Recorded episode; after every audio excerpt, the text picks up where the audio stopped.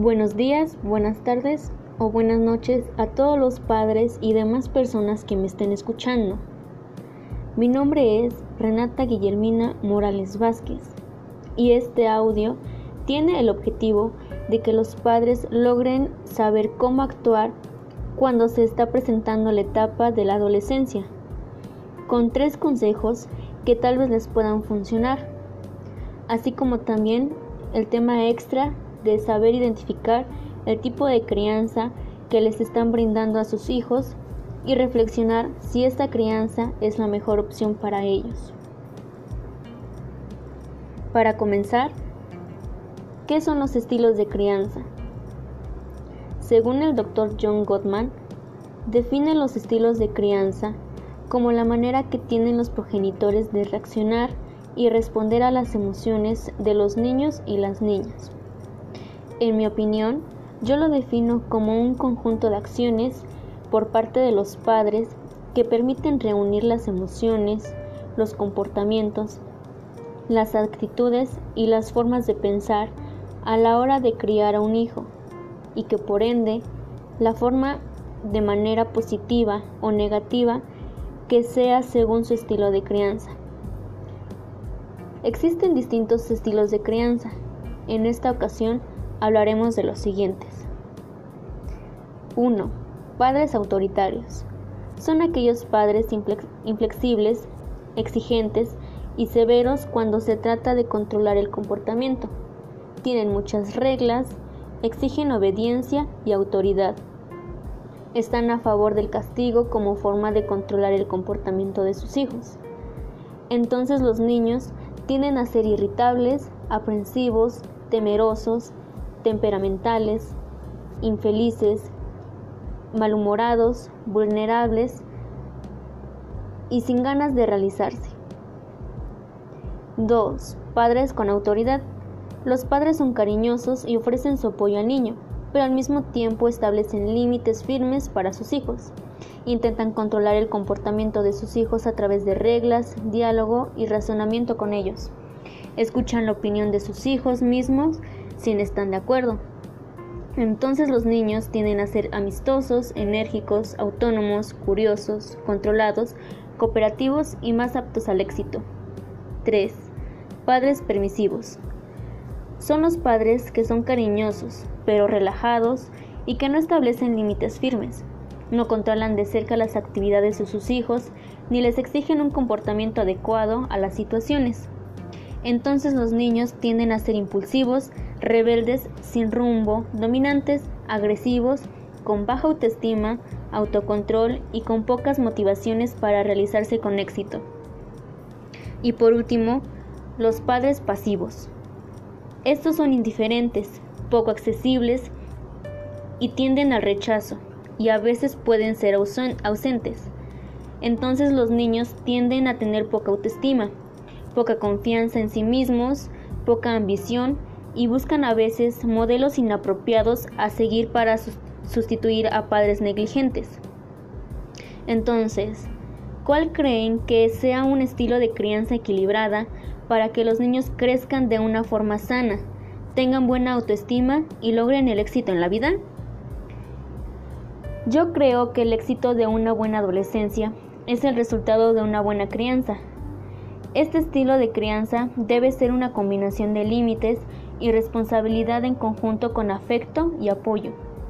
Asimismo, de ciertas libertades pero con reglas y de responsabilidades con objetivos y metas.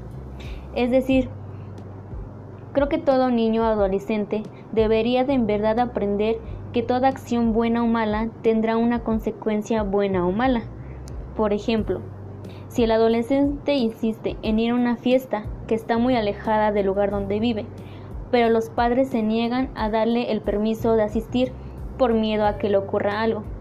El adolescente hará mil formas de hacer lo posible porque sus padres cambien de opinión e inclusive Puede que si al final no le den ese permiso, escape de casa sin saber que existen muchos peligros en el camino, siendo así que el resultado puede llegar a ser fatal.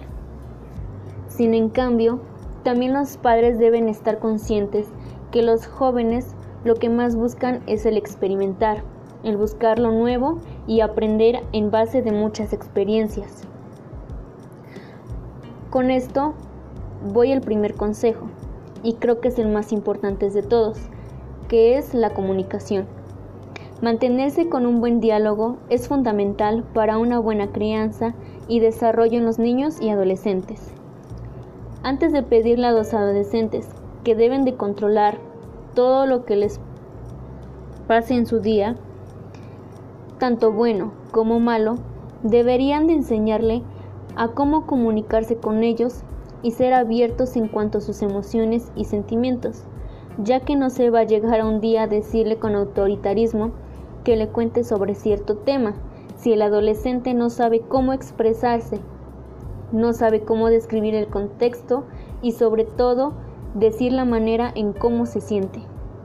Otro punto muy importante dentro de la comunicación es que los padres también deberían de aprender a saber escuchar a sus hijos, sin juzgar ni hacer comentarios negativos, teniendo en cuenta que también no deberían exigir reclamaciones del por qué fue que hicieron ciertas cosas de tal manera o del por qué actuaron de otra, sino al contrario, brindarle un consejo o apoyarlo si es que necesita ayuda, o en todo caso, ayudar a conseguir la ayuda de un profesional.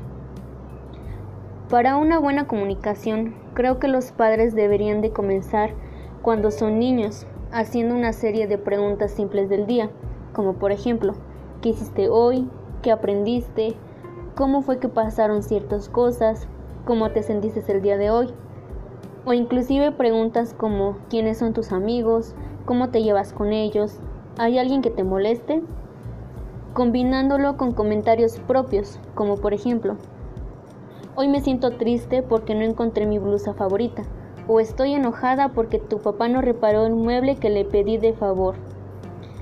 Con esto, al niño se le hará una costumbre que no tiene por qué tener pena de decir lo que siente, ni mucho menos el no sentirse cómodo compartiendo vivencias con sus padres.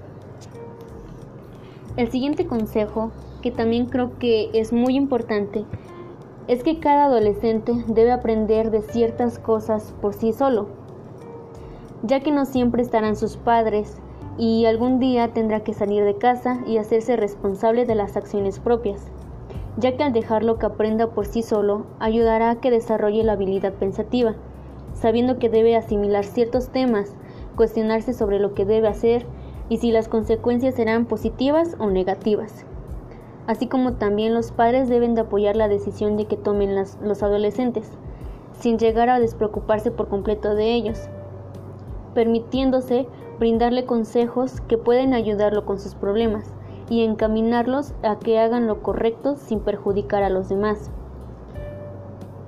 Y por último, el felicitar y alegrarse por los logros que llegan a tener por más mínimo logro que tengan, deben alegrarse, ya que para ellos será lo máximo que pudieron dar.